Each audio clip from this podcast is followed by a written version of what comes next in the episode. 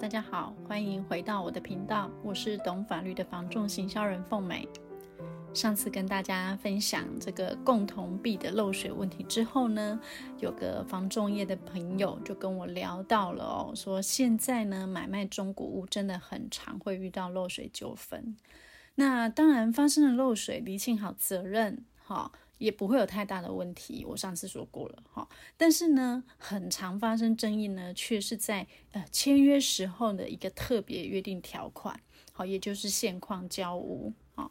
那我这个朋友就跟我聊起来了，就是说，哎，这个现况交屋每次很麻烦哈，常会让买卖双方哦，就是各自表述。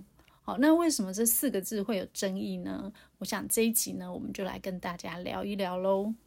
好，那我们就先来认识这四个字啊，现况交屋。什么是现况呢？所谓的现况呢，指的就是买卖当下房屋的状况，好，也就是双方认知的现况。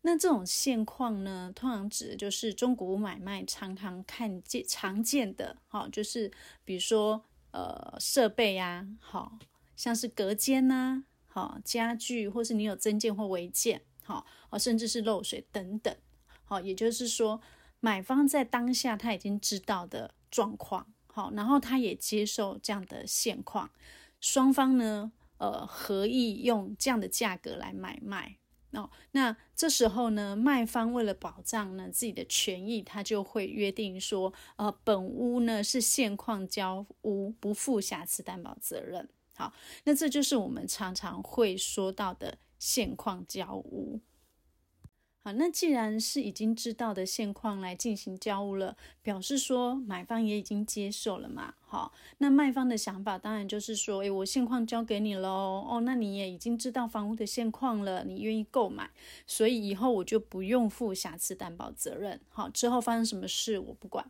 好，乍看之下好像是没有什么问题。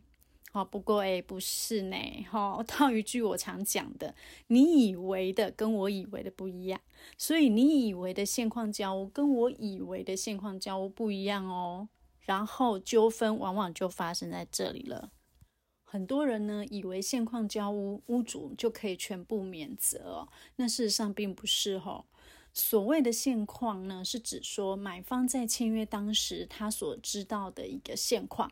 那重点是他知道的这个现况究竟是不是房子实际的状况呢？很绕口，看起来好像一样。那这两个到底哪里不一样呢？好，简单来讲，第一个就是呃隐藏看不到的现况。好，那这件事情可能不是买方他当时所知道的哦，可是他却是。屋子的现况哦，哈，比如说像有一些房子，它的墙壁呃龟裂，有可能是你必须要移动一些大型的家具，或者你要拆掉一些旧装潢，你才会发现。好，那比如说像是呃氯离子含量过高的这种海砂屋，你也要检测过后才知道啊。好，或者是说漏水，有一些在交屋当下它没下雨，可能是发现不了的，一定要下雨下大雨它才会漏。或者是一些管线的一些呃阻塞，好，你没用过，你也不会知道，好。但是这个是不是房子的现况？是哦，可是它却可能不是买方他所认知的现况，因为他看不到嘛。好，所以呢，如果在物况说明书上面卖方并没有明确的告知，而且写上去的话，好，你今天呃就算约定了现况交屋。好，买方他其实还是不知道有这些状况的，那卖方是不能够免责的哦。好，所以像这一类型隐藏看不见的现况，它是没有办法排除掉瑕疵担保责任的哦。好，那第二种状况呢，有可能就是认知不同。好，那认知不同呢，比较常会发生，可能是在功能或是效能上面的。好，比如说。呃，当初买房的时候呢，买方可能因为看上了这个屋主他的房子呢，有这个中央空调的冷暖气，好，大家知道装这个不便宜吧？好，所以他也因此呢，愿意多花一些钱来买，好，毕竟他可以自己省下安装的钱啊，而且搞不好他呃，如果想要自己安装这种就是空调型的，他还要重新装潢来安装，诶，所以他就宁愿多花一千一点钱来买。结果呢，他交屋之后发现呢，诶，这个空调不给力呀，好，冷气不冷，跟 暖气不暖这样，好，该冷的时候不冷，那该暖的时候又不暖，那这种就是认知落差，也就是他认为这个功能或效能上不如他的预期，那这也会是纠纷所在。为什么？因为他是花钱买的。好，那这种你要怎么避免呢？我是建议大家，如果您有遇到这种状况的话，您是含在房价里的，好，也就是说你所付的一些设备，你是含在房价里的。那最好你在屋况说明的时候，你就要讲清楚它现在的状况，而且你要写下来在屋况说明书。好，那如果你是附赠的，也就是你这个东西是赠品的，那你就写明是赠送，因为它才不会有瑕疵担保的一个责任。好，那这样大家清楚了吗？所以这个可能就是认知上不同，也常常会发生纠纷的哈。好，那我要如何来避免因为现况交屋约定所衍生的纠纷呢？其实最重要的就是你要详实的，好，就是详细而且真实的写好这个标的物现况说明书。好，这个标的物现况说明书就是我刚刚说的物况说明书。好，它上面所记载的物况，好。也就是一般人肉眼可以看到，或是可以查证的一些瑕疵，或者是买方在交屋前他就已经知道的瑕疵，那你写上去的话，当然屋主就可以不用负瑕疵担保责任。好，比如说明显可以看到的，好，没有阻挡的那一些墙壁的龟裂，好，你要记载下来哪里有裂嘛，好，明显的漏水痕迹哪里有漏。你的窗户或是硬体设备你有损害，好，甚至你可能马桶不通，墙壁哪里脏了等等这些哈，只要在看屋的时候有检查，就可以看得到的现况，你通通要写进去屋况说明书里。好，那这样子的话呢，你用现况交屋来排除瑕疵担保责任才可以。哦，所以写上去的现况，如果买方他因为你写上去了，他知道了，而且他也同意你，哦、可以用这个现况交付交屋不负瑕疵担保责任的话，那就表示他抛弃了这些现况的瑕疵担保请求权。但是呢，并不表示他是完全的放弃整个标的物上的。呃，瑕疵担保请求权哦，这个要特别注意哈。也就是说，物况说明书上面所记载的物况瑕疵，或是买方已经知悉的瑕疵等等，卖方可以不负瑕疵担保责任。那除此之外呢，没有记载的，交屋的时候不知道的，可是它明明就是存在的瑕疵，那这时候就算你写了。物呃，现况交屋写了一百遍，你还是要 负瑕疵担保责任哦。好，也就是它是不能免除看不到的瑕疵的。好，所以大家不要很认为说，哎，我简单的一句说，哎，我现况交屋不负瑕疵担保责任，以后你出事都不用找我。不是的哦，它只能够免除在签约当下买方知道的瑕疵。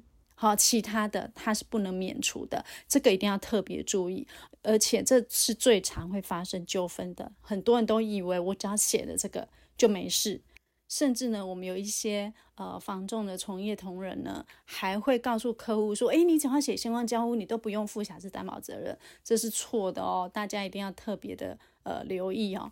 所以呢，我是真心建议不要约定现况交屋，卖方不负瑕疵担保责任。这样的一个字眼哦，因为呢，现况交屋呢，你必须要很明确的把房子的现况写得很清楚，你才能排除掉你所写的，你也只能排除你所写的那一些现况而已。哈，所以有上过我的课的学员应该都知道，我在课堂上千叮咛万交代，哈。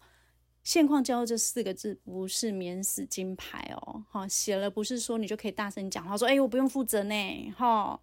如果卖方真的要约定说，哎，房子的现况，呃，我要让买方很清楚的知道，来保障我自己的权益，那你就是一定要确认房屋它的状况，比如说漏水的位置在哪里，范围有哪一些，如果你是赠送的设备或是家具有哪一些，哈。然后，如果你有一些格局修改了，好，你也要讲啊，对不对？然后再就是你的房子现况有没有一些油漆剥落啊、壁癌呀，好，等等。然后再就是，哎，甚至哦，你有一些呃浴室啊、阳台啊、排水啊这些有问题，哎，你都要写呢。马桶有没有堵塞？好，这些都要写。好，那你在合约书上，如果你很清楚的已经载明了这些状况，好，那。这时候，你当然就可以在合约书上去清楚的记载说，诶，那我瑕疵担保要排除这些范围，因为我卖的时候都让你知道了，你也同意用这个价格买了，好，那你你就可以约定，好，说根根据这些状况的话呢，因为是买方知悉的，好，而且同意用这个价格买，所以卖方不负瑕疵担保责任，好，那记住我没记载的。买方不知情的，你还是要付哦。好，那所以怎么写呢？我建议你可以这样做，用笔抄下来，好不好？买方已知悉屋况说明书所记载之屋况，并同意卖方就屋况说明书所载之部分不负瑕疵担保责任。好，那你这样约定呢？这么一来，你就可以很清楚的去说明卖方的一些责任范围。好，我哪一些是不用负责的？那对买方来说呢，他也不会侵害到他整个瑕疵担保的一个请求权哦。好，所以呢，写的越详细越清楚。那当然，屋主如果今天想要排除掉呃他的瑕疵担保的一个范围，你写的越清楚越好。好，就是让买方事先的一个知道。如果他事先他都不知道，好，交屋当下他也不知道的话，那你当然就不能够以现况交屋不负瑕疵担保责任来免除了，好不好？那这样子大家有清楚了吗？好，今天简单就跟大家分享到这边，再次提醒大家。现况交屋不是免死金牌哦，正确的去说明屋况以及做好瑕疵担保的相关约定，才是避免纠纷最好的方法。好，那今天就先分享到这边，我是凤美，我们下次再聊喽，拜拜。